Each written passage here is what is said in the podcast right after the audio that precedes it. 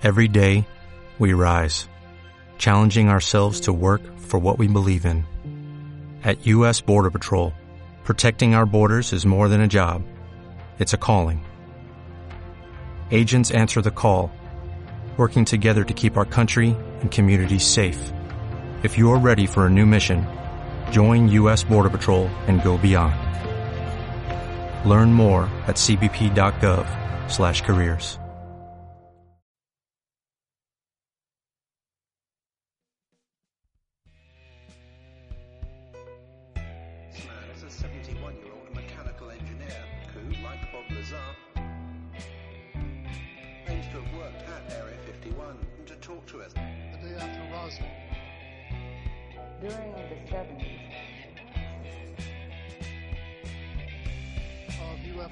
headed south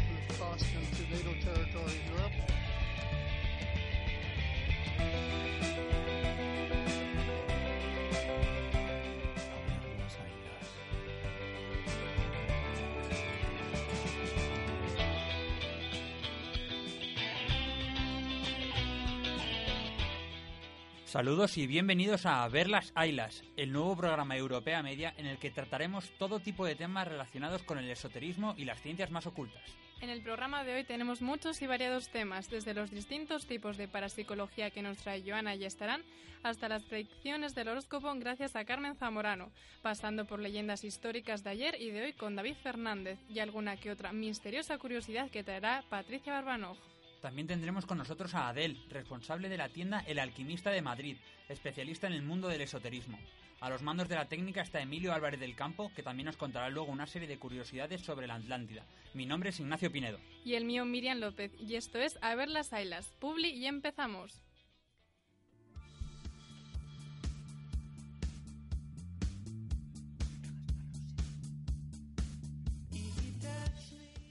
Como decíamos, hoy estrenamos programa aquí en la Universidad Europea de Madrid. Nosotros somos alumnos de periodismo y de periodismo más comunicación audiovisual y vamos a tratar de llevarles cada viernes toda la información sobre ciencias ocultas, esoterismos y esas leyendas urbanas tan misteriosas que puede que conozcan y con otras trataremos de sorprenderles.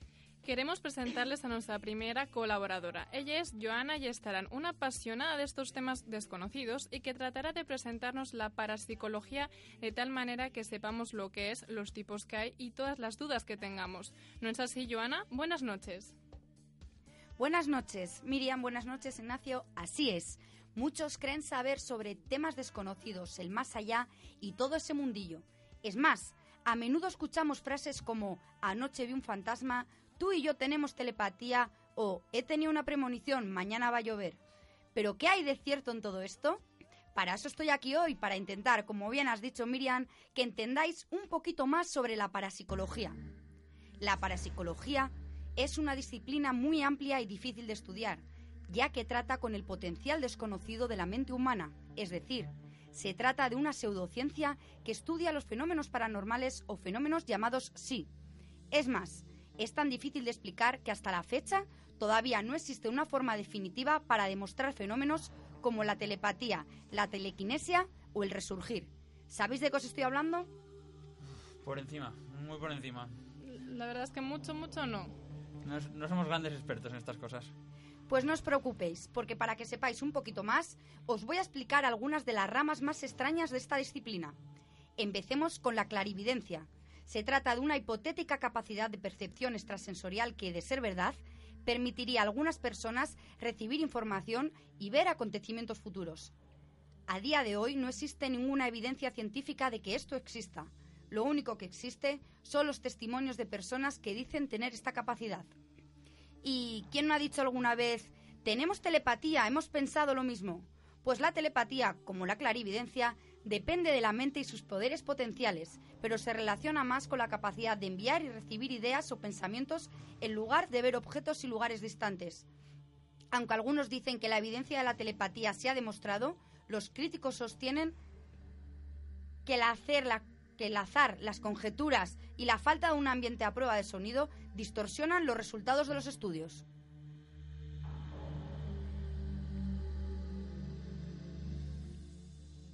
Pues me alegra eh, saber que hay explicación científica a todo esto, porque yo siempre he pensado que tenía poderes, pero bueno, tendré que conformarme con que es una ciencia. Esta que te voy a contar ahora quizás os suene un poco más. La premonición. La premonición es la supuesta capacidad de conocer hechos con anterioridad a su acontecimiento e independencia de su situación espacial. Pero el psicólogo británico David Marks dijo que cualquier predicción correcta de los hechos puede ser explicado por la teoría de la probabilidad. Es decir, que la premonición y la presencia ocasional del episodio es más probable que ocurra cuanto más observamos tales asuntos. Y ahora yo os hago una pregunta. A ver, ¿Habéis visto la película de Matilda? yo no. La de la niña pequeña... La, de la niña con Ah, el sí, sí, sí, sí, lacito. sí, sí, sí, Sí, sí, sí, la sí. verdad es que es una de las películas que más he visto en mi infancia, o sea que sí. Sí, sí, sí. Pues ya que eres una experta en la película de Matilda, ¿podrías decirme un fenómeno paranormal que aparece en dicha película? Pues por ejemplo, la profesora que era muy mala, así gorda y súper cruel, tira a una niña que me acuerdo que tenía trenzas rubia y vamos, y con un montón de distancia que eso era súper poco creíble, o sea que tenía ahí poderes, no sé, para tirarla hasta el Yo he fin del visto mundo. profesores hacer cosas peores ¿eh? con los niños, pero... sí, y, pero bueno. y la niña de la que hablo eh, estaba volando encima. ¿Y algún que otro fenómeno que tenga que ver más con la protagonista, es decir, con Matilda?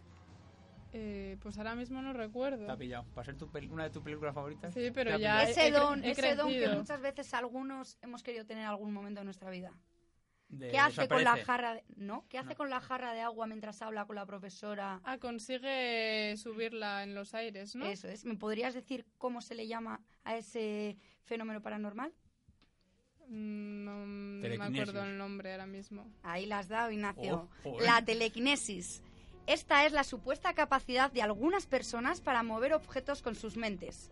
Mientras que muchos científicos creen que la telequinesis va contra las leyes básicas de la física, por lo que es imposible, algunos postulan que la física cuántica puede ofrecer una explicación, pero ni con esas han podido demostrarlo con certeza. Por el momento, quién sabe si en unos años podemos llevarnos el desayuno a la cama sin movernos de ella.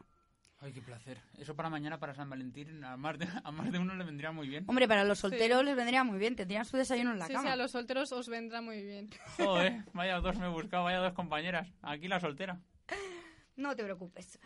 Por su parte, ciertas culturas y religiones creen en la reencarnación y las vidas pasadas, como el hinduismo, el espiritismo o el budismo, aunque los escépticos sugieren que las vidas pasadas pueden atribuirse al síndrome de la falsa memoria y pensamiento selectivo. Así entre nosotros. ¿Creéis realmente que nos podamos reencarnar en algún momento de nuestra vida en otro cuerpo que no sea el nuestro? Ojalá. Sinceramente pienso que no. Creo que cuando morimos nuestro cuerpo se desintegra y que eso es una bazofia. ¿En quién te gustaría reencarnarte si tuviese la, pos- la posibilidad, Miriam? Pues en alguien a quien admire, como, como Audrey Hepburn, por ejemplo. En Audrey, en Audrey Hepburn. Joder, pues no sé, eso es, es demasiado hollywoodiense. Soñar es gratis. Bueno, veremos. Bueno, y esto ya seguro que sí que os suena más. Los fantasmas. ¿Quién no ha oído hablar de uno alguna vez? A veces las personas Casper. dicen... Casper, por ejemplo. Casper. Casper. podría ser uno de Era mi ellos. favorito. Pues a veces las personas dicen haber fotografiado... Mira, Emilio, que bien ha tirado el, el corte de Casper. Es que tenemos un, un fantasma. Tenemos Pero un ya no fantasma ese en la tipo de fantasmas. Hay muchas veces que se dicen que, eh, que la gente dice haber fotografiado la esencia de un espíritu en una imagen, pero estas apariciones pueden ser explicadas por los flashes dobles o exposiciones, entre otros factores. Así que si alguna vez te encuentras con una segunda persona, persona entre comillas, entre alguno de tus selfies, no pienses que estás acompañado, aunque te gustase, pero no, son solo efectos de la imagen. Soy muy de selfies, pero todavía no lo he tenido. Oye, No te pues, preocupes. Y ya sabiendo un poco más de todo esto, eh, ¿creéis que pueden suceder realmente este tipo de cosas como levantar una jarra, pensar a la vez que otra persona y demás? Yo, por lo menos en mi caso, nunca me ha pasado, pero como eh, el título que da nombre a este programa, a ver las ailas. Creo que a veces sí, por ejemplo, hay gente que consigue doblar cucharas con la mente. Pues esta mañana me he ido por la calle y se me ha ocurrido preguntar a ver si creen eh, en este tipo de fenómenos. ¿Queréis saber lo que me han contado? Sí, sí, estamos a ver, expectantes. A ver, a ver si alguno que le conocemos. No sé si creo en fenómenos paranormales.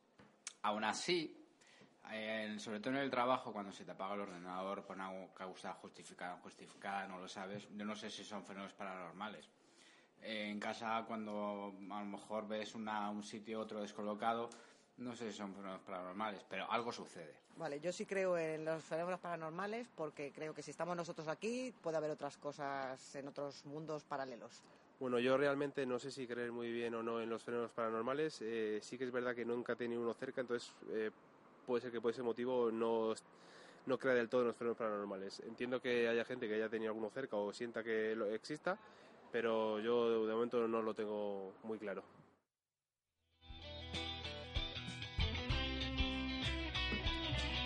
Pues muchísimas gracias, Joana. La verdad es que nos has dejado, nos dejamos sorprendidos. Y lo bueno de que tiene esto es que la parapsicología tiene mucho de qué hablar y lo tendremos en próximas semanas, en próximas entregas, aquí en A ver las Ailas. Sí, eso espero. Muchas gracias a vosotros. Buenas noches. Buenas noches. Y ahora, cambiando de tema, nos vamos con el primero de una serie de cortes que nuestra compañera Carmen Zamorano, que la, la pobre no ha podido estar ahí, aquí hoy porque está enferma, nos ha dejado preparados sobre los diferentes signos del horóscopo. A lo largo del primero vamos a ir tocando los 12 símbolos, así que permanezcan atentos tanto al suyo como al de su pareja, amigos o familiares. Vamos con el primero, que habla de Cáncer, Aries y Sagitario. Cáncer. El cuarto menguante de la luna te debilita y tu vida sentimental puede atravesar un momento inquietante. Debes tener muy claro lo que no estás dispuesto a aceptar. No dejes que nadie decida por ti. Aries.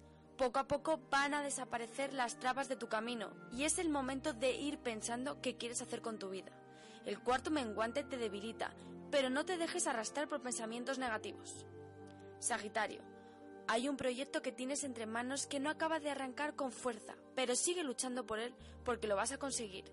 Buen momento para superar cualquier problema de salud que hayas padecido.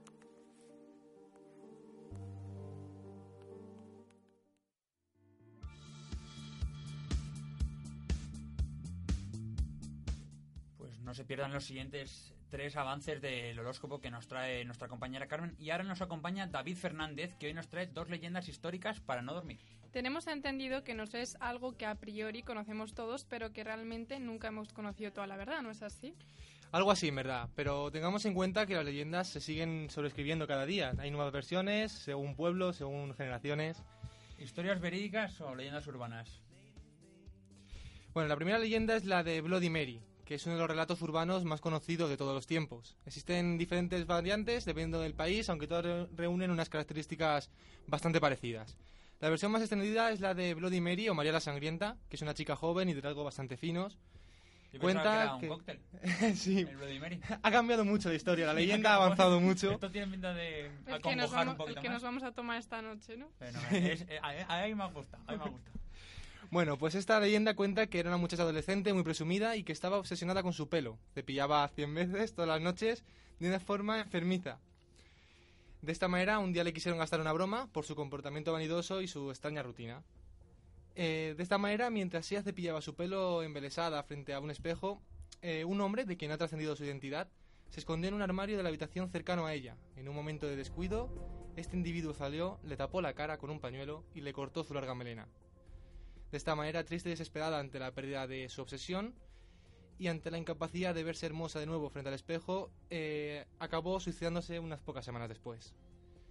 De esta manera, dicen, dicen que para que Mary se te aparezca hay que encender tres velas frente a un espejo, peinarse el cabello cien veces como hacía ella y cuando caiga la noche recitar su nombre otras tres. Miriam, lo de peinarse el cabello 100 veces al día lo hace. Lo, lo no. único no sé si lo de las velas frente al espejo. Cuando llega la noche no sé si lo hará, ¿no? no, no, por si acaso mejor no. Aunque, como hemos dicho, también hay varias versiones. Hay otra que mmm, no tiene nada que ver con pelos, pero bueno. Eh, cuenta que, que Mary era una adolescente que tenía una enfermedad bastante grave y no podía recibir ningún tipo de tratamiento, ya que no existía ningún tipo de cura. Su padre, médico de profesión, eh, un día colapsado de tanta impotencia, decidió enterrarla en el patio de su casa tras cuatro días en coma y sin ninguna señal de vida. Por si acaso, y temiendo que su hija pudiera resucitar como buen padre, le amarró a su muñeca una pequeña campanilla que podría mover si estuviese viva y saldría a su auxilio. Pero a la mañana siguiente el hombre se levantó y se fijó que la campanilla no estaba. Él fue corriendo a abrir la tumba y se encontró a su hija muerta con las manos ensangrentadas y sin uñas que se había dejado incrustadas en la tapa del ataúd. tratando de salir y escaparse. Según esta otra versión, se cree que para que aparezca hay que encender tres velas delante de un espejo, dar tres vueltas sobre uno mismo y recitar su nombre también otras veces. Joder, David, qué mal cuerpo me has dejado. Por a ver, Dios. A ver quién es el valiente que se atreve a hacerlo. Yo no sé, yo con esos padres no, no quiero yo meterme. sí, sí, hay que tener Por Dios. cuidado. Bueno, pero creo que te- tienes una más, ¿no? Sí, tengo otra más que es sobre barcos fantasmas, apariciones, avistamientos. Ah, esta tiene mejor pinta. Sí, esta, sí. Esta, esta da menos canguelo. Ha tenido, bueno, hay muchas historias, muchas leyendas en todo el planeta realmente. Y una de las más conocidas es la leyenda de Marlborough. Eh, esta leyenda cuenta que un día primaveral de 1913, el buque inglés Johnson, que cubría la ruta de Nueva Zelanda a Glasgow, avistó a lo lejos un barco bastante misterioso. Tenía un aspecto andrajoso y descuidado, y su extraña soledad llamaron bastante la atención del capitán, que ordenó acercarse por si la tripulación o el barco estaban en apuros y necesitaban su ayuda. Conforme se fueron acercando, observaron que las velas estaban desgarradas y que la suciedad y el descuido se habían adueñado de todo el navío. Decididos a averiguar tal misterio, el capitán, junto a otros cuantos marineros, se acercaron en un pequeño bote para subir aquel espectro flotante. El panorama a bordo era igual de desolador que visto desde fuera. El moho y el abandono lo cubrían absolutamente todo y no había ni rastro de la tripulación. Encontraron, eso sí, algunos esqueletos cubiertos con los harapos que algún día fueron su ropa, y el diario de a bordo, que solo con tocarlo se deshizo en mil pedazos. De repente, uno de los marineros se percató del nombre del barco, el Marlborough, que era un, elegante clipper que se partió hace 23 años y que también cubría el mismo trayecto que ellos. Desapareció en 1890 con 30 tripulantes, tripulantes a bordo y nadie había sabido absolutamente nada desde entonces. ¿Era posible que un barco que había desaparecido hace 23 años siguiera navegando errante por el océano? ¿Qué es lo que había sucedido en realidad? Los marineros del Johnson decidieron abandonar el barco lo antes posible y se alejaron pensando que el barco estaría maldito y que todo había sido una ensoñación. No obstante, esta historia no tardó en convertirse en una de las más famosas en la gente del mar. Una posible solución o teoría en torno a todo lo ocurrido la darían más tarde unos balleneros norteamericanos que quedaron atrapados cerca de las costas antárticas donde habían avistado el otro barco y se y parece que había padecido una tempestad que le había empujado hacia las zonas heladas, que quedaría atrapado cual insecto en el ámbar. Sus tripulantes quedaron atrapados y murieron de frío y de hambre. Esa es la hipótesis que gana más fuerza. Un tiempo más calmado que de costumbre libera- liberaría el barco años después, dejándole navegar errante y dando vueltas por el océano. Y desde entonces más de, más de un barco ha querido divisar al horizonte entre la niebla y los esqueletos de su tripulación a bordo. La falta de certezas inundan de esa historia. Nadie robó el material valioso de los marineros, porque se encontraba todo tal cual. Todo el tesoro, todos los, todo- los avalorios seguían igual allí. Y los cadáveres, tal y como estaban colocados, no mostraban ningún asedio, ni pirata, ni, ni, que estaba, ni que tratasen de salvarse de una tempestad, porque seguían todos normal. El... Borrachos, como estar los sí, yo creo que, que- que es una opción que no han barajado, han pero, que barajado, pero que es la nuestra. podría tener bastante fuerza. Y realmente sigue ahí la historia, que es verídica o una leyenda marinera más. ¿Quién lo sabrá? Historias de miedo. A ver las ailas. Uy, qué mal. eh, La, la- la verdad es que la segunda ha mejorado un poco, pero la primera me- sigo con el mal cuerpo. No sé cómo estás tú, Miriam. Un poco aterrada. Poco- Solo un poco. Bueno, pues muchísimas gracias, David. Y ahora vamos con la segunda entrega de nuestra compañera Carmen Zamorana con los horóscopos de Virgo, Piscis y Leo. Virgo, dedica tiempo a la vida social, ya que será una manera de mejorar profesionalmente gracias a los contactos que puedas establecer. Alguien te ama intensamente y tienes todos los astros a tu favor para ser feliz.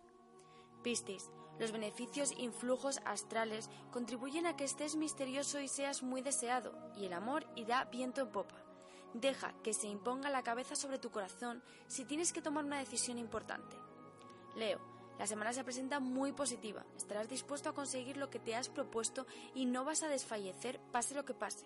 Despertarás una gran pasión en alguien que hasta ahora solo venía siendo amigo.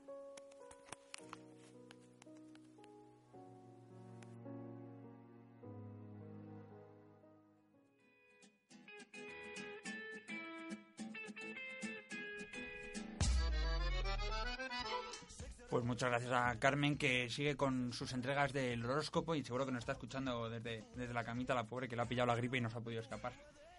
Que pases una buena noche, Carmen. Y ahora vamos con nuestra compañera Patricia que ya está con nosotros en el estudio y nos trae una serie de cosas curiosas que seguro que algunas puede que las, las hayan escuchado, otras las hayan intentado, como lo- nos decía David con lo de las tres velas de Bloody Mary, pero hay unas cuantas que nos van a sorprender. Buenas tardes, Patricia. Buenas noches, perdón. Buenas noches, chicos. Bueno, más que sorprenderos, estoy segura de que mucho no habéis ido a hablar, sobre todo en la final de la sección. A ver, lo primero que os quiero preguntar es, ¿no os ha pasado nunca que una época, por ejemplo, un día o durante mucho tiempo veis mucho un color? Sí, a mí me ha pasado con el rojo últimamente. ¿Sí? Sí. ¿Y tú, Ignacio, te ha pasado alguna vez con algún color? Pensaba que Miriam era después de los doblones, veía, veía muchos colores, pero eh, no, yo ahora veo mucho el morado. ¿El morado? Yo creo que por Podemos o, o algo de eso. Bueno, pues mira, voy a empezar por el amarillo, por ejemplo. Si ves mucho color amarillo y parece atosigarte, es una llamada de atención para que te pongas a solventar los temas pendientes. O sea, que mejor que Pues no tiene veis que estar plagado de amarillo, entonces ahora mismo en mis ojos. Cuando te apremian los tonos azules, el destino te está sugiriendo que reflexiones. Las señales rojas indicarán que estás atravesando un momento de fuerza y energía, pero también puede indicar la necesidad de poner más pasión, fuerza e ímpetu en tus acciones. O sea que Miriam apunta. Sí, toma nota. El color verde te transmite además de esperanza, la calma, la tranquilidad que están cerca, que están por venir o que las tienes en tu vida ya. Y en cuanto al color naranja, aparece de forma dominante. Es un mensaje de seguridad y potencia. Casualmente tengo aquí un subrayador naranja con el que estoy coloreando el guion. Pues no sé yo si tendrá algo que ver. eso. Seguridad, yo creo que seguridad. Tranquilo, Emilio, que está todo seguro.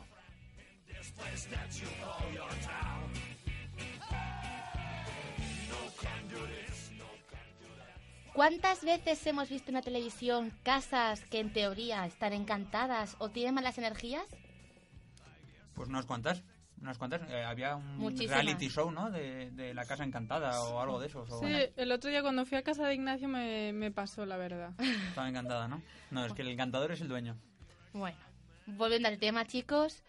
Bueno, pues vamos a ver cómo saber si tu casa tiene mala energía y sobre todo cómo limpiar ese mal aura. Cuando una casa tiene negatividad, puede afectar muy sutilmente a sus habitantes y no siempre las personas se dan cuenta de lo que está pasando. De hecho, lo habitual es que se den cuenta cuando la negatividad de la casa ya les ha hecho algún daño considerable. Para saber si una casa tiene mala energía, tienes que realizar un proceso que te indicará si una casa necesita una limpieza de energía o no. El primer paso es poner un vaso con vinagre y una cuchara de sal. Si vemos que a los siete días la sal rebosa del vaso y crea moho, es señal de que hay energías negativas. Otro método para averiguarlo es poner una manzana roja en el salón. Si a los siete días esta manzana está podrida, nos confirmará que hay un foco de negatividad. ¿Habéis tenido algún síntoma, chicos, vosotros, de que en vuestra casa haya mal aura? Mi hermano. no, digo en plan sobrenatural, Ignacio, sobrenatural. Hay veces que pienso que es sobrenatural. Pero no, no, no, la verdad es que no. Yo es que intento no creer mucho en, en cosas raras porque si no, no dormiría ni una noche. Menos mal que hacemos este programa entonces. Bien. Algunos de los síntomas de vivir en una casa con mala energía son teniendo mal cuerpo, varios síntomas, entre otros son como ahogos, dolores de cabeza, dolores de estómago, espasmos musculares, pinchazos, sensación de malestar, cambios de humor sin razón aparente, discusiones en el hogar e incluso olores extraños que aparecen de repente en ciertas zonas. Si empezamos a apreciar todos estos síntomas y al acudir al médico, esto no da con ningún diagnóstico de que estás enfermo o cualquier cosa, o una alergia o lo que sea, entonces podemos empezar a pensar que nuestra casa puede tener malas energías Pues seguramente sí habría que planteárselo, ¿eh? ¿Nunca habéis encontrado mal en vuestra casa sin un motivo aparente, estando enfermos? ¿O habéis olido algún olor extraño en alguna habitación? Pues no lo sé, no me acuerdo, pero no, no lo había relacionado con la con este tipo de cosas paranormales. Igual alguna vez que alguien va al baño, pues entras y sí que el olor es raro. Bueno, pues a ver. Una de las formas más conocidas de limpiar una casa es mediante el poder del incienso y los saumerios. Saumerios son estos tarritos que sacan humo con perfume, ¿sabéis qué os digo? Sí. Sí, sí, claro. Vale. Para realizar esta limpieza hay que escoger algunos inciensos de limpieza como pueden ser los inciensos de ruda y romero. También pueden añadir hierbas al saumerio como por ejemplo el enebro negro o la asafetida y potenciar así sus efectos. Cuando todo esté listo hay que encender el saumerio y lo pasaremos en todas las habitaciones de la casa haciendo tres cruces en el aire con el mismo en cada pared pidiendo y decretando con el yo soy que salga todo lo negativo de nuestro hogar. Ujú. Lo haremos, lo haremos. Si notáis algún síntoma tenéis que hacerlo. Vale. Bueno, primero te llamaré porque igual igual se me olvida para cuando pase y, y en ese momento tengo miedo y digo, pues te esto Patricia el, lo sabía. te como- pones el podcast del programa y lo Esto escuchas. Es, esto es, en europeamedia.es. Exacto. Una vez hayas pasado por todas las habitaciones de la casa y esté llena de humo, hay que dejar consumir el saumerio en el salón. Y abriremos todas las ventanas decretando y conjurando, igual que sale el humo de nuestro hogar, sale todo el mal. Otra forma muy buena y conocida de limpiar un hogar es limpiando el suelo. ¿Os parecerá muy común? Que tenemos que hacerlo de todas formas, aunque no creamos que haya espíritus ni nada. Y si no viene tu madre, ya verás tú. Exacto. Así que cuando pongas agua en el cubo de la fregona, le añadiremos un poquito de. dependiendo, fregasuelos de rueda o, en su defecto, podemos usar algo de vinagre y amoníaco. Una vez tenemos.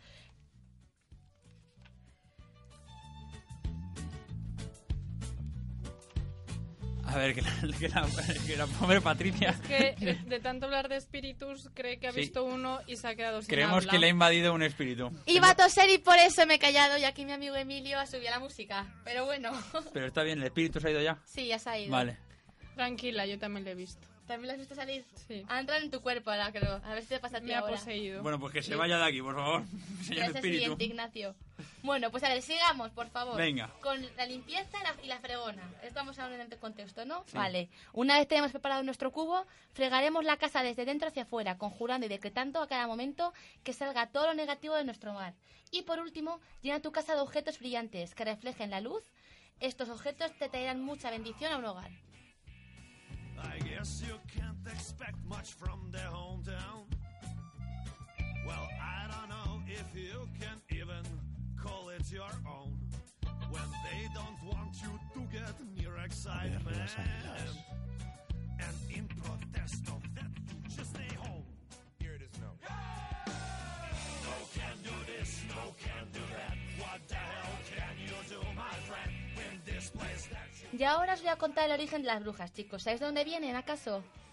No. ¿No? Las meigas, ¿no? Como dicen en Galicia. A ver las ailas, como este programa, a ver las ailas, pero no, no sabemos el origen de las brujas. No, cuéntanoslo, a ver, estamos impacientes. Pues os voy a contar el origen de las brujas, los estereotipos que tenemos sobre ellas, tanto positivos como negativos, y la energía que transmiten las figuritas de brujas en nuestras casas. Vamos a empezar por el origen. Si nos preguntamos qué es una bruja, muy pocos saben dar una definición concreta. Tampoco hay, se sabe el alcance exacto de sus poderes ni sobre sus prácticas, como tampoco una norma sobre quiénes pueden serlo y quiénes no, a quién se les puede llamar bruja y a quién no. ¿A qué se debe tanta confusión? en su mayor parte a la poca disposición de la gente a diferenciar entre unos y otros. Hasta tiempo reciente la brujería era condenada por la Iglesia y las personas practicantes de cualquier tipo de magia eran discriminadas por sus vecinos sin estos saber si esas mujeres hacían el bien o el mal. Yo lo que tenía entendido por una bruja eran las que iban con un sombrero de cono y una escoba y volaban. Y verrugas en la nariz. Y verrugas en la nariz. Pero a ver, ¿acaso no habéis visto nunca las películas en que a las brujas iban a la hoguera? No iban, Claro. no iban con la nariz fea ni con gorros. Hombre, pero volaban. Claro, porque eran malas, entonces había que destruirlas. Os habéis quedado en Halloween vosotros, yo creo, ¿eh? Claro. No tenéis una buena imagen de las brujas actual, ni Pero- pasada bien. Hombre, no, pero actual, actual, pues no sé. Hay mucha bruja suelta. Aquí tenemos sí. una bruja llamada Miriam. Hay mucha bruja suelta, pero... Bruja con quien se lo merece. Pero las míticas, las míticas iban con caperuzo y con escoba y a volar, como Aladín. Bueno, ¿y sabes dónde viene el calificativo de bruja? Mm, No, de brujería. Pues bueno, viene del Renacimiento. Con el, con el nacimiento de la Inquisición española moderna en 1488 y sobre todo desde tiempos de Felipe II a mediados del siglo XVI, cuando la caza y persecución de brujas se hizo especialmente intensa, prolongándose hasta el siglo XVII. Esto nos devuelve a nuestra pregunta original. ¿Qué es una bruja? A ver, Bueno, ¿qué es? Pues una bruja es aquella persona nacida con unas dotes especiales y que además se ha dedicado al aprendizaje y la práctica de la brujería. Pero, ¿acaso todas las personas dotadas se han dedicado a eso? Pues no. Muchas otras han bebido de la tradición familiar y popular y han alcanzado auténticos grados de conocimiento sin entrar en la brujería. Son las que llamamos magas, sabias, hechiceras. ¿Conocéis alguna? Yo conozco gente que se ha bebido auténticos grados pero de alcohol. Pero de grados de estas cosas que se bebían, la de, bebían de la familia, no. De esas no. ¿No conocéis a nadie con algún poder sobrenatural que sepa ver el futuro? Bueno, igual esta- luego en la entrevista igual conocemos a alguien.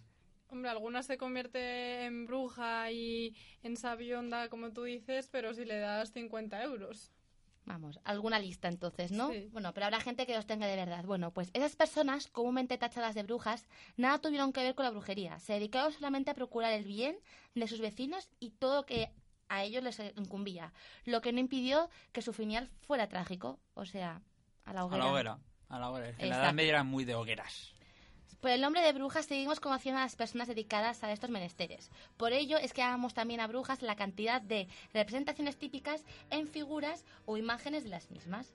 Si queremos atraer la buena, la buena energía y la buena suerte de estas brujas, teniendo en casa unas figuritas, la atraes. A ser posible con las caras más feas que podamos encontrar. Pues contrariamente a lo que muchos pueden pensar, esas brujas o sabias van a ayudarnos a alejar las malas energías y nos van a transmitir su sabiduría. Nos van a ayudar a evolucionar y adquirir habilidades si las queremos desarrollar.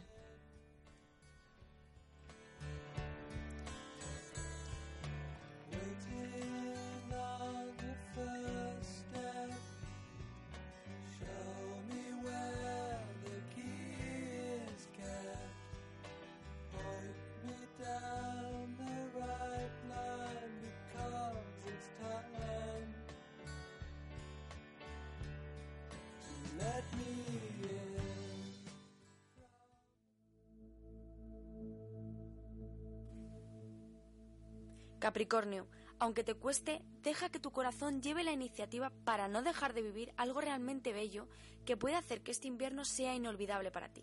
Abandona los prejuicios.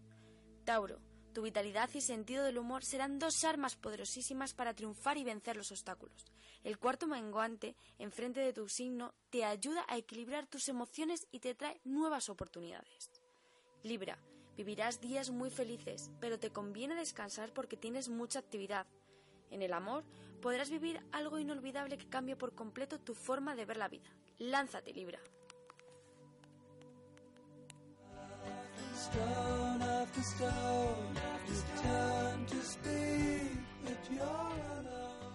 Esta era la tercera sección de nuestro horóscopo que nos traía Carmen Zamorano. Y ahora recibimos la visita en el estudio de nuestro compañero Emilio, que ha dado el salto desde la técnica, dejando eh, los mandos de la nave eh, a manos del profesor Juanjo Ceballos. Y para, viene para tratar de resolvernos el misterio de la Atlántida. Cuéntanos, Emilio, ¿por qué hay tanto lío con este continente? ¿Qué sabemos de él? Pues es, es muy lioso porque es uno de los mitos más bonitos, mitos o no, porque eso es lo que vengo a hablar. De los que pueda haber, es lo más bonito que pueda haber. Es un, una de sus teorías que ahora os hablaré, es un el continente enorme que está en medio de la- del Atlántico donde ahora solamente hay mar y ahí supuestamente había una sociedad más avanzada casi que nosotros. Entonces para mí me, me gusta mucho. Ahora el problema de este tema es que lo único que conocemos acerca de la Atlántida es sobre Platón, sobre los diálogos de Timeo y Critias, que hace una ambigua descripción de la estructura de la sociedad atlante. Entonces nos, tenemos que preguntar si es un mito o es una realidad, porque es el único, además de la única fuente que tenemos, hay que ver cómo lo escribe. También se clasificaba antaño a la ciudad de Troya y su famosa guerra descrita en la Ilíada y en la Odisea como un mito. Y en 1870, un millonario prusiano un poco loco llamado Heinrich Schliemann excavaría y descubriría la muralla de lo que un día fue Troya. Entonces, nos tenemos que preguntar, ¿esto será lo mismo con la Atlántida? ¿Pasará exactamente igual? ¿Es un mito y se convertirá, lo descubriremos algún día dónde estaba? Mientras eso ocurre, ha dado lugar a multitud de teorías. Hasta la fecha, la Atlántida se ha llegado a localizar en sitios tan dispares como, atención, Groenlandia, Francia, Arabia, Grecia, las Islas Canarias y las marismas de Doñana y en Huelva, el Océano Atlántico, Cuba, la península del Yucatán y hasta en los Andes. Sí, efectivamente he citado un par de un par de localizaciones dentro de nuestras fronteras que nada nos podría hacer más feliz que es descubrir que los pa- de los pasados maestros navegantes de la Atlántida hubieran sido nuestros antecesores, por decirlo de alguna manera. La Atlántida ubicada en Canarias, en Francia. Es que Emilio nunca deja de sorprendernos. Sí, la Pues- tenemos, pues hay más. La tenemos más Muchos cerca más. de lo que pensamos. ¿Y por qué se sitúan en España estas teorías? Pues el, argumento esencial que utiliza la gente que quiere, que quiere creerse las teorías de España, que yo también en cierta manera creo, pero en cierta manera me chirrían, entonces pues no me, no me cuadra, pero yo también quiero que esté aquí. Es, el argumento esencial también nos vamos otra vez a las citas de Platón, porque es lo único que tenemos.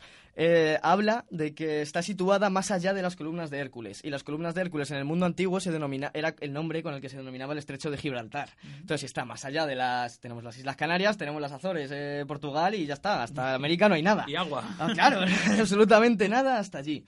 Incluso eso, eh, hablaban de las Islas Canarias, pues por facilidad, la teoría es súper fácil.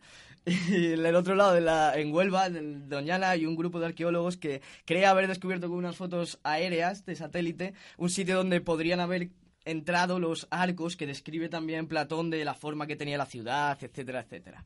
Pero es solamente también con fotos fotos desde el cielo, entonces pues tampoco es demasiado. Si no aceptamos esta teoría española, nos, nos, queda pensar que al estar en el otro lado de las columnas de Hércules, nos queda solamente el Atlántico. Tendría que ser un supercontinente situado en medio del océano Atlántico. Incluso Platón nos habla diciendo que era más grande que Asia y que Libia, que Libia era el norte de África, juntas.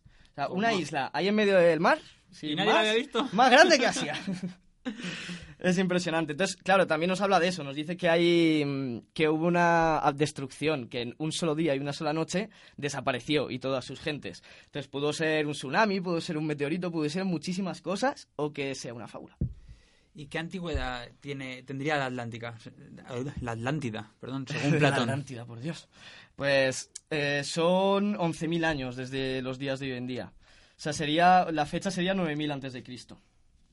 Pero según tengo entendido, aquí también hay polémica, ¿verdad? Porque Sí. en el 9000 antes de Cristo no existían imperios ni ciudades, solo éramos cazadores recolectores. Claro, eso es lo que nos, eso es lo que la historia nos dice que éramos, que supuestamente nuestra primera civilización, nuestra primera ciudad está entre el 4000, el 5000, 3000 antes de Cristo por ahí. Y lo que está diciendo este hombre Platón con esto es que en el 9000 no había una ciudad, había un imperio, un imperio enorme. Es, es muy es muy impresionante. Y claro, eh, en estas fechas dices, no entra nada, ahí no existíamos, ahí no... Mentira, en, en los últimos años han descubierto uno se llama Göbekli Tepe, Gobe- Göbekli Tepe, que Goble- está en Göbekli Turquía. Tepe. Göbekli Tepe, míralo ahí, es En difícil, Turquía, ¿eh? sí, sí, sí. Aquí está, aquí está puesto. cuyos historiadores, cuyos, perdón, cuyos descubri- descubridores lo datan de 11.500 antes de Cristo. Y hay otra teoría sobre las pirámides de Giza que también dice que son de antigüedad de 11.000 y que los egipcios no es que las construyeran, sino que llegaron allí, se las encontraron y dijeron, pues aquí es un sitio perfecto para montar una sociedad. Como Colón. Claro, y se lo exacto, encontró. exacto, exacto. Pero, a ver, ¿por qué, por qué es tan extraño y rompedor y ha suscitado eh, tanta, tanta imaginación el mito, o no, de la isla continente de la Atlántida? Pues a ver, es muy rompedor en cuanto a la descripción que el propio Platón nos da de su sociedad. Porque su sociedad, su tecnología y su economía son, eh, son el ejemplo de cualquier mundo antiguo. O sea, es, era el máximo exponente de, de en ese momento. Para empezar, contaban con agua corriente, fría y caliente. O esto es lo que nos cuenta Platón, ¿vale? Todo, todo viene de Platón. todo, viene de todo es Platón, que hablando. como sabíamos en aquella época Pues- se fumaban cosas muy raras. Vete tú a saber y lo que se comía. Exacto. Vete tú a saber. Había, mm, y claro, también decía que eran maestros de la navegación, que habían llegado a todos los continentes, que todos los continentes le conocían. Pero también a lo mejor se explican otras cosas que unen sociedades raras de puntos del mundo, pues también lo explican con esto, con que fue la Atlántida. Eh, la flora y la fauna es supuestamente también era abundantísima. Y aquí un dato curioso en cuanto a lo de la fauna, porque mm, eh, según Platón también decía que en el, en el continente, en la isla continente, había elefantes. Y si nos vamos al otro lado del Atlántico, en el, en el, en el continente americano, perdón, encontramos eh, arquitectura de los mayas, arquitectura de los aztecas con, con imágenes de elefantes. Y jamás ha habido elefantes en América. Entonces, si hubiera habido un continente en medio que tuviera elefantes, explicaría el trasiego que conlleva ello. Entonces, eh, claro, esta es una de... Disculpen.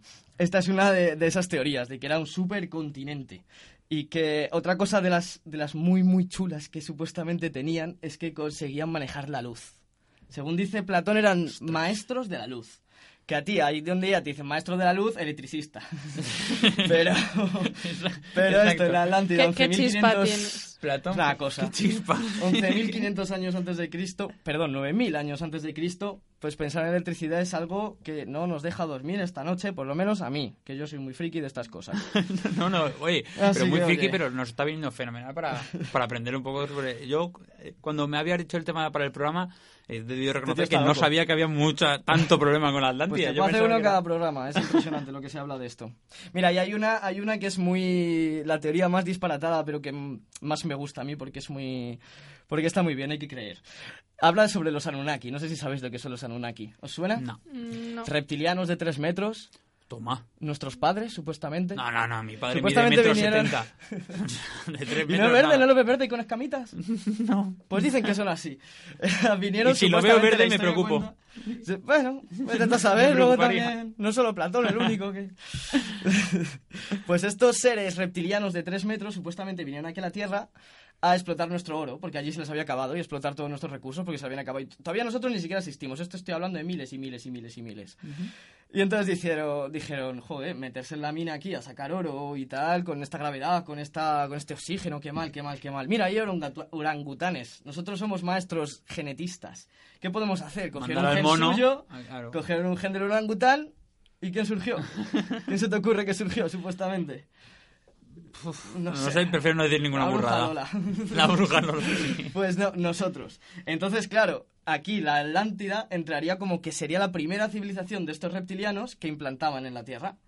Toma Entonces, ya. por eso tenían la tecnología, por eso tenían el agua corriente, por eso tenían todo, porque directamente se lo habían dado los de arriba. Impresionante. ¿Cómo te quedas? Muerta. Me, me he quedado muerta. No. Joder, y, Sin muerta. palabras, ¿eh?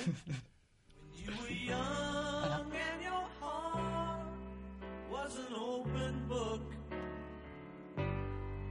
You used to say, live and let live. You know you did, you know you did, you know you did. But if this ever changing world in which we live in makes you give in and cry, say, live and let die.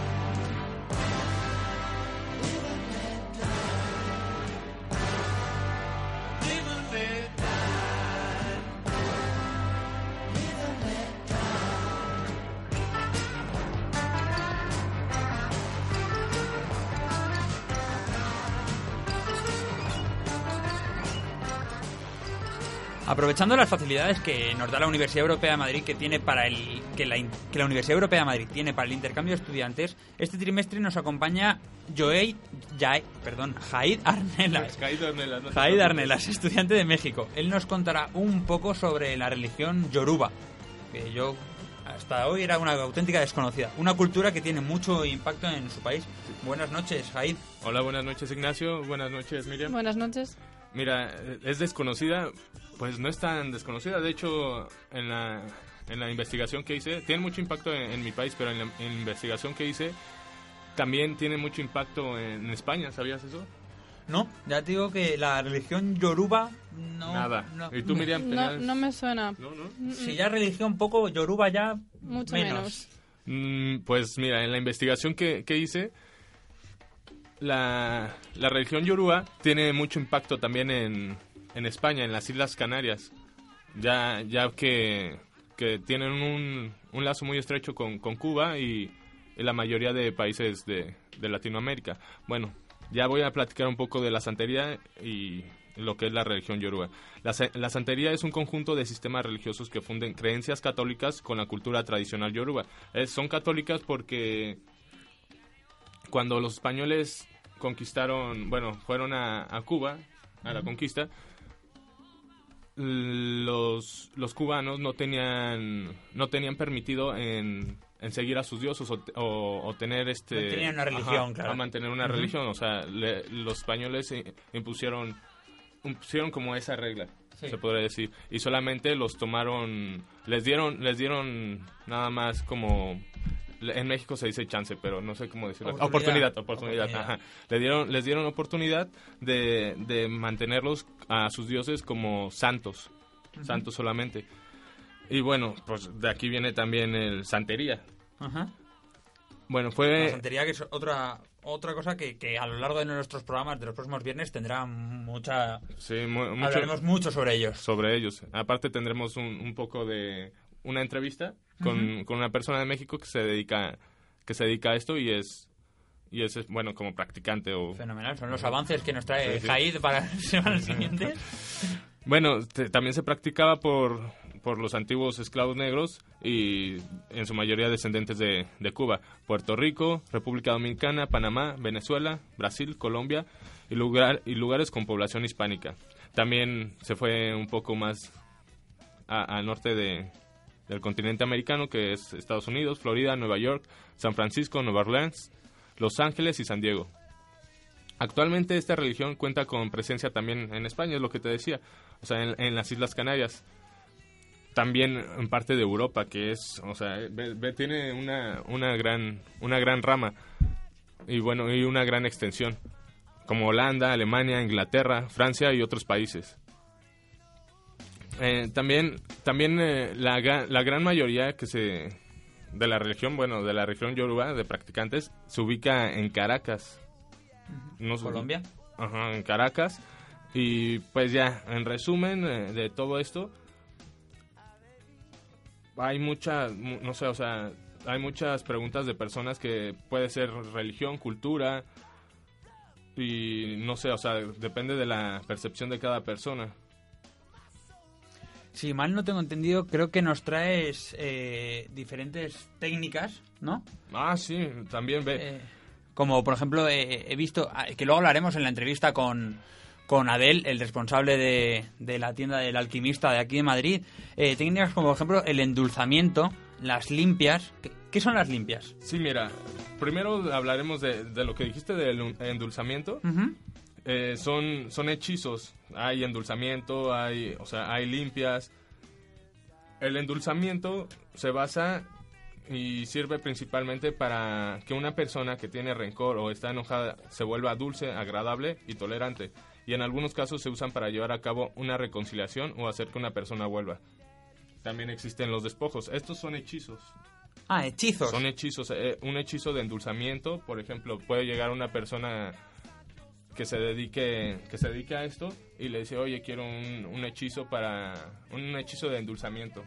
Por ejemplo, para Miriam, que eh, cuando está así borde necesita un, un hechizo de endulzamiento porque hay que Sí. aguantarla, ¿eh? Eso Sí, es Miriam, muy eh, pocas veces, la verdad. ¿Es ¿eh? cierto lo Cierto. que dice Ignacio? No, no, Cierto, es, po- es pocas veces, pero cuando es, ojo, vale por muchas. Si se hace algo, se hace bien, no Claro. hay un poco, ¿no? Claro, claro, claro.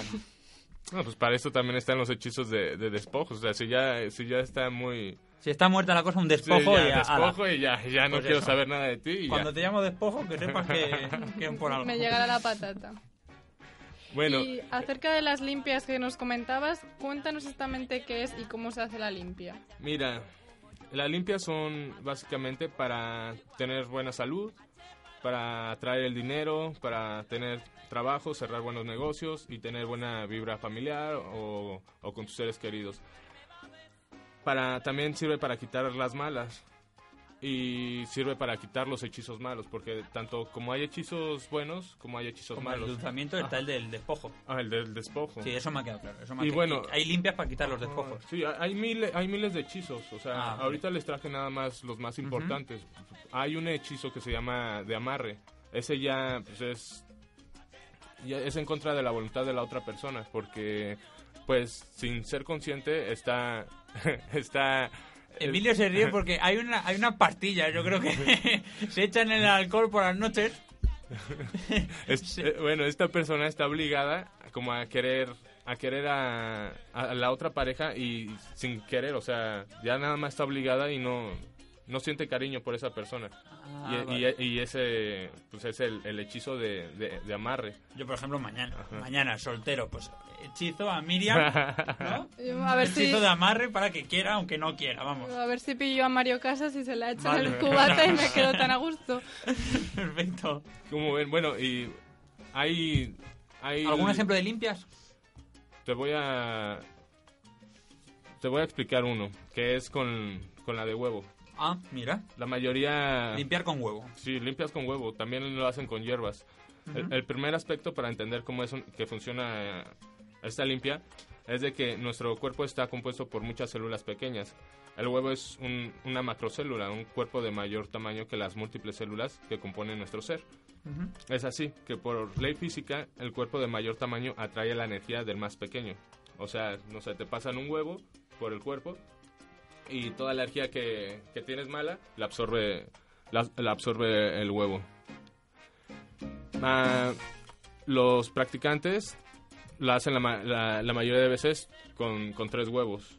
O sea, te pasan el huevo por, por todo el cuerpo, por zonas específicas que la verdad no, no sé cuáles son, pero que son partes importantes del cuerpo. Y después de eso los rompen, los rompen en, en, un, en un recipiente para ya darle interpretación. Y pues ya, o sea, hay que, la verdad, Pero todo esto tiene, tiene una interpretación. ¿no? Sí, y la verdad se escucha fácil y todo, pero también estas personas ah, deben de trabajo estu- de ajá, ello. Ajá, hacen trabajo de ello, pues tienen que estudiar mucho y, o sea, y tener conocimiento del cuerpo humano, de, de un buen de un buen de cosas. Sí, sí, porque puede en algún momento tornarse peligroso. Sí. O manchar, por lo menos manchar. Los huevos. Bueno, luego lo fríes y oye, has cenado. Sí, la, interpre- la interpretación es la, es la turbulencia del huevo, su aroma, la forma y la llama de la clara. Todo habla, todo habla. La yema describe la forma de órganos, en dónde se alojan los males o, o se ubican. Si trata de un diagnóstico de en dónde está el mal y, y qué proseguir con el tratamiento. Eh, en realidad, pues es, es esto. Pues, pues la verdad es que no conocíamos nada sobre el- ni la religión oruba, no. Yoruba. yoruba ni, ni la santería en México. La verdad es que agradecemos muchísimo a, a Jaid que nos que nos traiga todos todos estos datos y que a partir de la semana que viene que seguiremos conociendo conociendo todo, todos los datos de, de su país que parecen interesantes. Sí, o sea, abarca Latinoamérica, pero también tiene mucho impacto en mi país.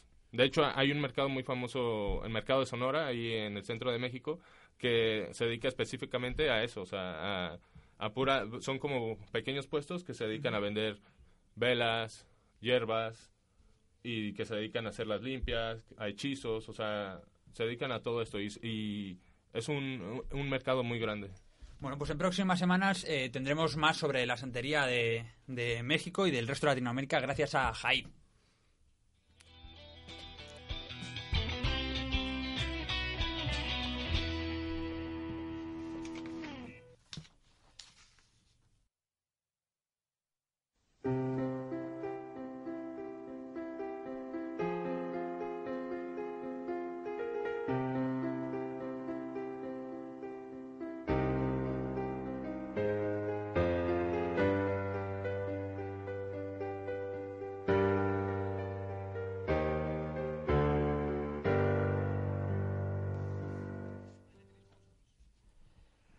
Bueno, y estamos ya con nuestro invitado de hoy. Eh, está al teléfono, nos espera eh, Adel, el, el responsable de la tienda del, del alquimista.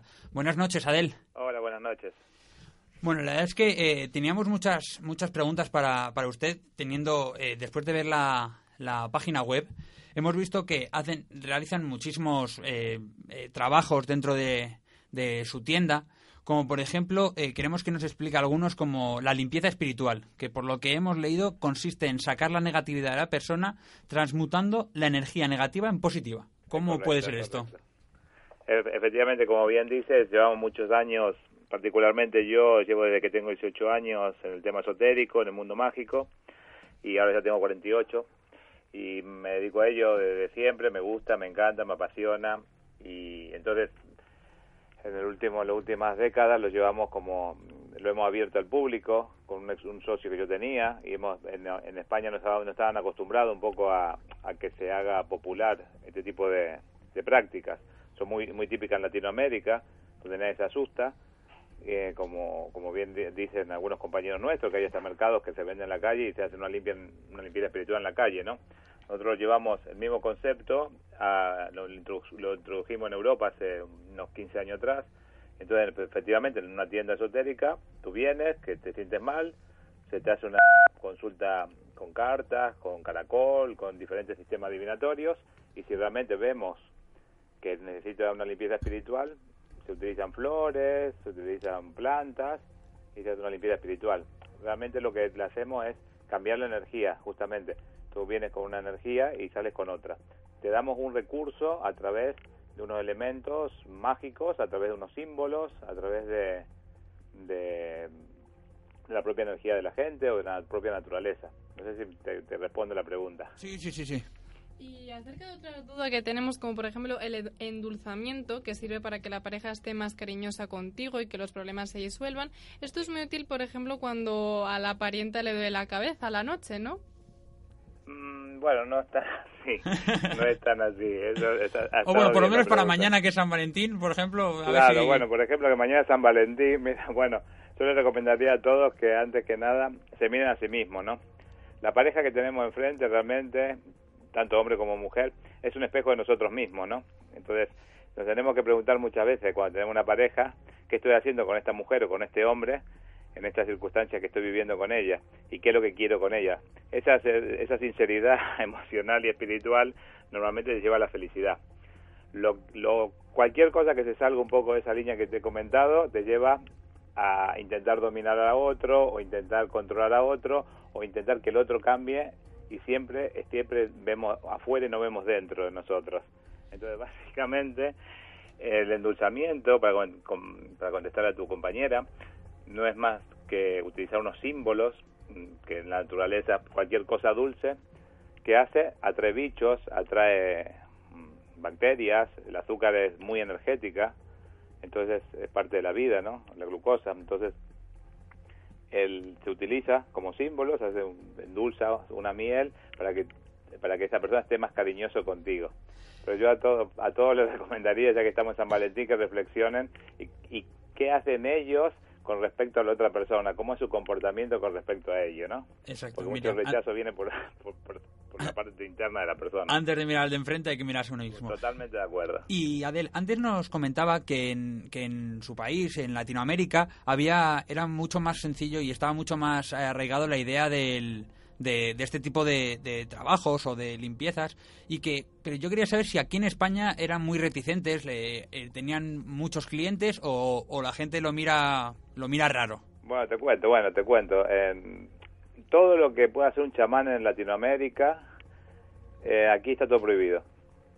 Entonces ya, ya entramos con un problema de legal.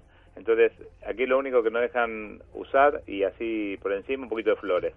Pero técnicamente la magia real, la magia que hace un chamán en medio de la selva, aquí es imposible aplicarla. Eso me gustaría que quede claro el concepto. O sea, lo que hacemos es, eh, es Y un aquí, y trabajo aquí está prohibido por quién, perdona. está prohibido por las autoridades porque son muy repre- muy represores. Más, es más, ahora mismo, ahora hace un mes atrás, estamos haciendo hay, hay una nueva casa de brujas. No ve que hay, hay hay elecciones dentro de poco. Entonces, en la Comunidad de Madrid, yo, yo he recibido ya llevo cuatro inspecciones este año. Ahora, en el último mes, mes y medio, llevo cuatro inspecciones y vienen una al miércoles vuelven a venir. O sea, ya estoy amenazado que vuelven a venir. Y lo curioso del asunto es que prohíben cosas que en las tradiciones in- indígenas llevan toda la vida. Y ahora dicen que hubo un caso, un caso de que alguien se intoxicó en Estados Unidos con una semilla porque se la comió, ¿no? Entonces ahora prohíben todo y somos todos unos delincuentes. Entonces, Uy, claro, es, No es- teníamos es mucha idea sobre, el tema. sobre esto. Es que- podemos hablar, podemos hacer cinco programas hablando del Pues, tema. pues te, lo agra- te lo agradezco porque la- eh, en próximas semanas te, te volveremos a llamar. Si nos quieres recordar dónde está tu tienda para que eh, Sí, la gente la visite. Calle y- Imperial 5, calle Imperial 5, en Plaza Mayor, cerca, en el pleno centro de Madrid, En frente a los bomberos de la Plaza Mayor. Perfecto, pues eh, estar- estamos en contacto para, para próximas ediciones de, de A ver las Ailas aquí en, en Europea Media. Muchísimas gracias, Adel, por, por este ratito que hemos pasado y que nos has aclarado bastantes dudas. De acuerdo, aquí estamos, un gusto. un gusto acompañarlos. Saluda al equipo.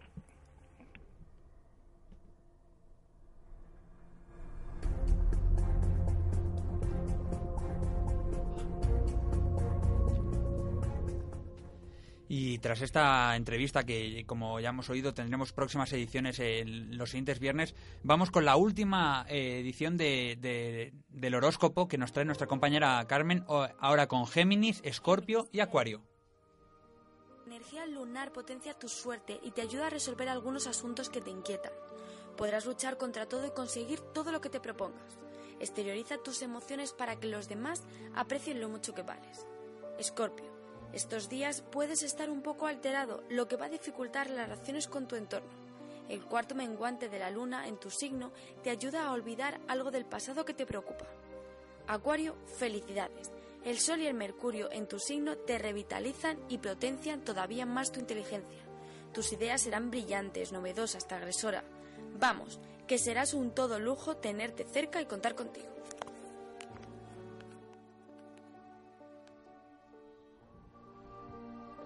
Bueno, pues Miriam, terminamos este primer programa, esta primera edición de A ver las aigas, a ver las ailas, perdón.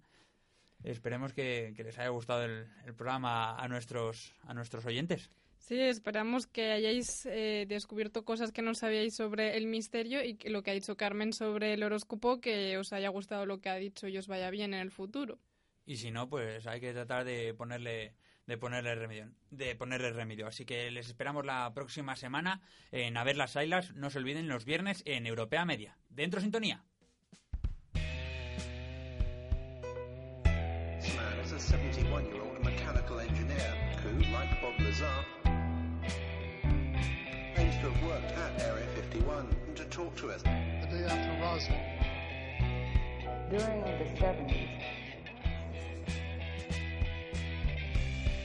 UFOs headed south across into NATO territory, Europe.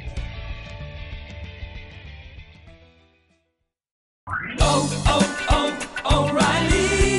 ¿Necesitas ayuda? En O'Reilly Auto Parts te ayudamos. ¿Necesitas algún consejo? Te aconsejamos. Nuestros profesionales en autopartes están siempre disponibles para ayudarte a encontrar lo que necesites. Excelente servicio al cliente es solo una de las ventajas que ofrece O'Reilly Auto Parts. Los profesionales en autopartes. Oh, oh, oh, O'Reilly Auto Parts.